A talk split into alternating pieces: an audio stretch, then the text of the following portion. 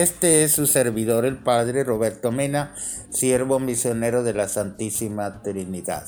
Nos encontramos hoy en la fiesta de Santa María Faustina Kowalska, apóstol de la Divina Misericordia.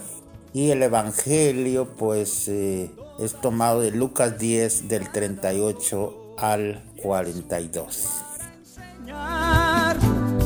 Toda escritura es inspirada por Dios.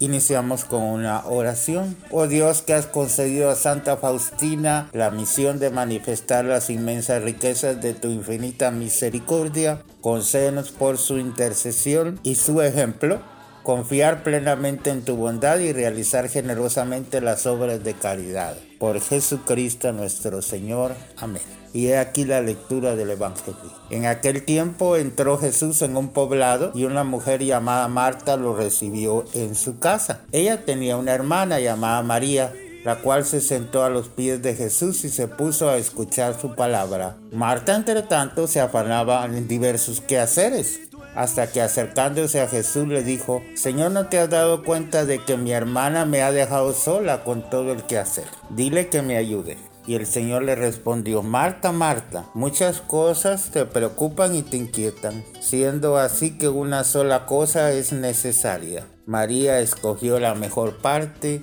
y nadie se la quitará. Palabra del Señor, gloria a ti, Señor Jesús.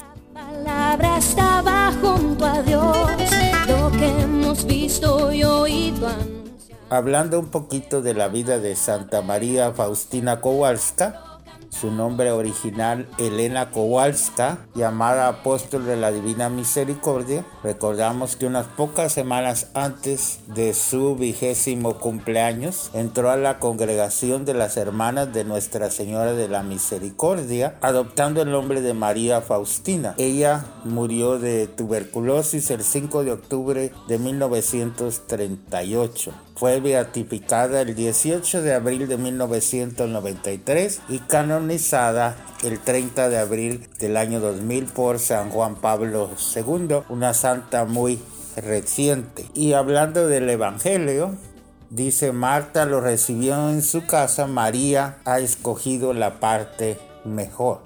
En su camino hacia Jerusalén, Jesús se hospeda en una casa amiga la de Marta y María. Jesús sabe tomarse un descanso, es capaz de la amistad.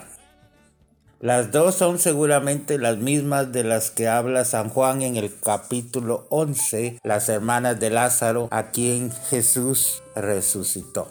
La breve escena es muy familiar. Marta y María tienen carácter muy diferente. Una buena ama de casa se esmera en atender a las cosas materiales. La otra como una discípula se sienta a escuchar a los pies de Jesús y pues lo atiende con mucho amor, escuchando y la otra con sus atenciones materiales. Ante la queja de Marta, Jesús amablemente le recuerda que solo una cosa es necesaria. María ha escogido la parte mejor porque aprovecha la ocasión de que tienen al maestro en casa y lo escucha.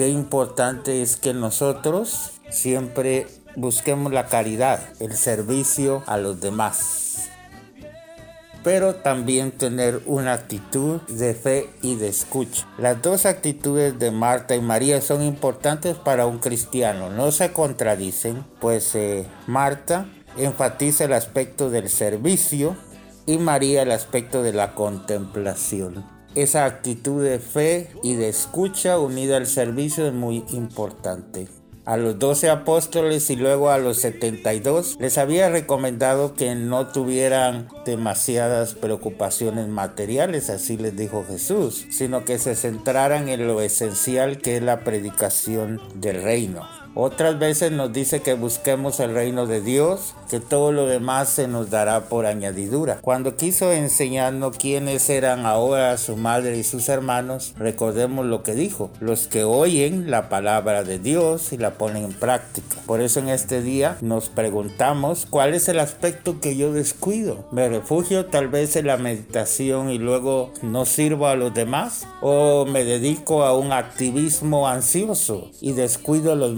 momentos de oración y contemplación? ¿Seré solo Marta o solo María? No debería unir las dos cosas. Reflexionemos sobre esto el día de hoy. Señor Jesús, solo tú tienes palabras de vida eterna. Te pido que ilumines nuestra mente y nuestro corazón para que sepamos escuchar tu palabra y entregarla a los demás con amor, combinando la oración con el servicio. Y que nos bendiga en este día el Dios que es misericordioso, el Padre, el Hijo, el Espíritu Santo, descienda sobre ustedes y permanezca para siempre. Se despide de ustedes su servidor el Padre Roberto Mena desde la misión de Compton, California, Iglesia Nuestra Señora de la Victoria.